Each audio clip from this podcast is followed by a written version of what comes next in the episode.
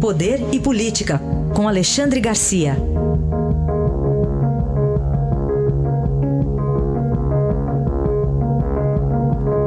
Alexandre, bom dia. Bom dia, Raíssa. Bom dia, Carolina. Bom dia. Vou começar com esse embate aí do presidente Bolsonaro com a ex-presidente chilena Michelle Bachelet, o adversário dela, né, nas últimas eleições, foi o vencedor, o Sebastião Pinheira, o presidente do Chile, eh, rebateu aí o que disse o presidente Bolsonaro.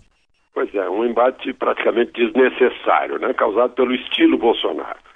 Sim, ele respondeu na lata a, a, a comissária de Direitos Humanos da ONU, ex-presidente do Chile, a senhora Bachelet, eh, criticou as mortes provocadas por policiais no Brasil e disse que a democracia está recuando. Ele respondeu né, que, que ela segue a linha Macron de se intrometer em assuntos internos e na soberania brasileira. Até aí tudo bem, né?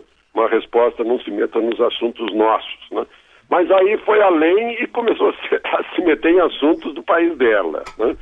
Disse que ela fala em democracia, mas esquece que o país dela só não é uma Cuba graças aos que tiveram coragem de dar um basta à esquerda. Eu acompanhei aquilo. Eu, eu cobri o Cone Sul pelo Jornal do Brasil, aquele 11 de setembro de 73. É verdade.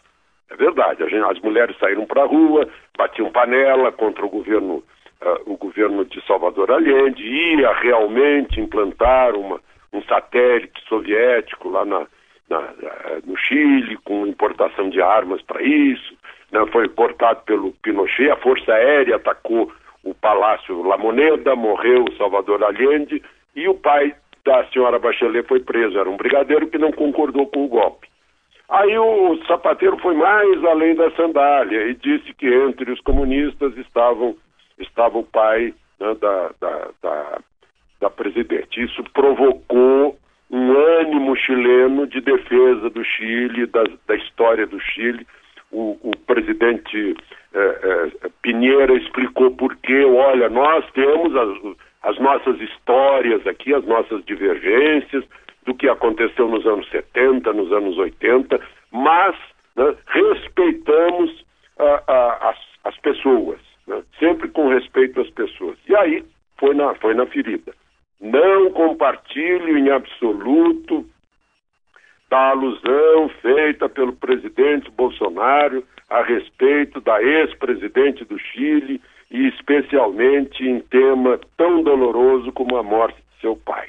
Né. Eu vi o, o, o Pinheira em Brasília no dia da posse de Bolsonaro, o, o Pinheira outro dia esteve aqui também, uh, é um amigo do Brasil e o Chile é um importante uh, uh, parceiro do Brasil, né? tanto que está dando exemplo para toda a América. Aliás, foi, foi graças ao, a, esse golpe que aconteceu lá que o Chile passou de uma nação atrasada, antiga, à estação moderna, a, o time de Chicago, a melhor economia da, da América, da América do Sul, da América Latina, mas né, não precisava esse embate, não precisava esse desgaste, né, de alguma forma uh, deixou constrangida a, a relação entre Brasil e Chile depois dessa desnecessária declaração que foi além do que poderia ter sido.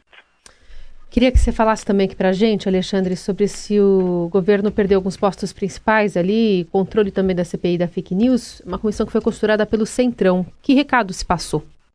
Essa, essa CPI mista de deputados e senadores, para mim, é uma tentativa de assustar as redes sociais.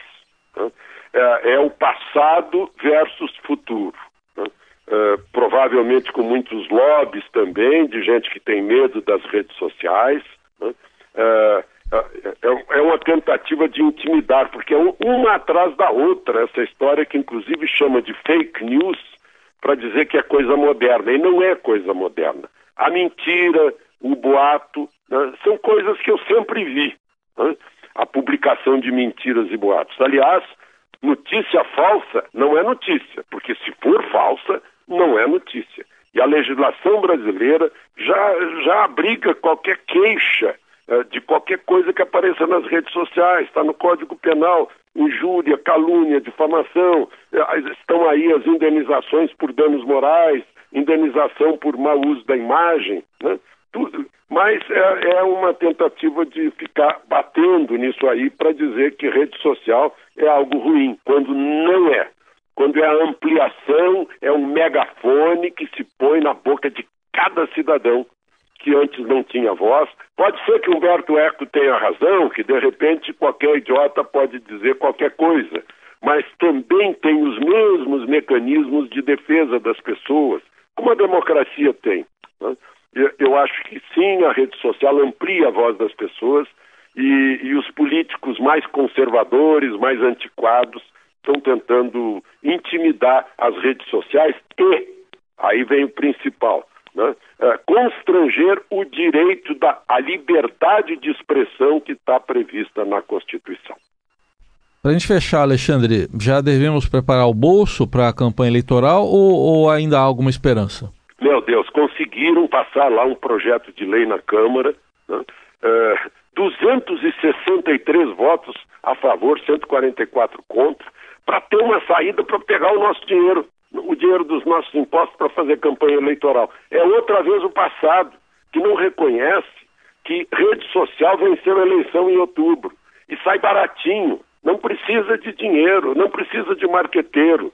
Uh, basta ter inteligência, saber operar as redes sociais e sai, e sai muito baratinha a eleição. Então não, não estão precisando do nosso suado imposto. Né? É só é, é, é comodismo, é conservadorismo, é não querer reconhecer o futuro. E estão lá votando para pegar o nosso dinheiro, que faz tanta falta para o hospital, para a escola, para a estrada.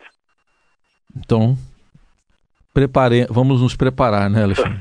é. é o jeito. Este foi Alexandre Garcia, que volta amanhã ao Jornal Eldorado. Obrigado. Até amanhã, Alexandre. Até amanhã.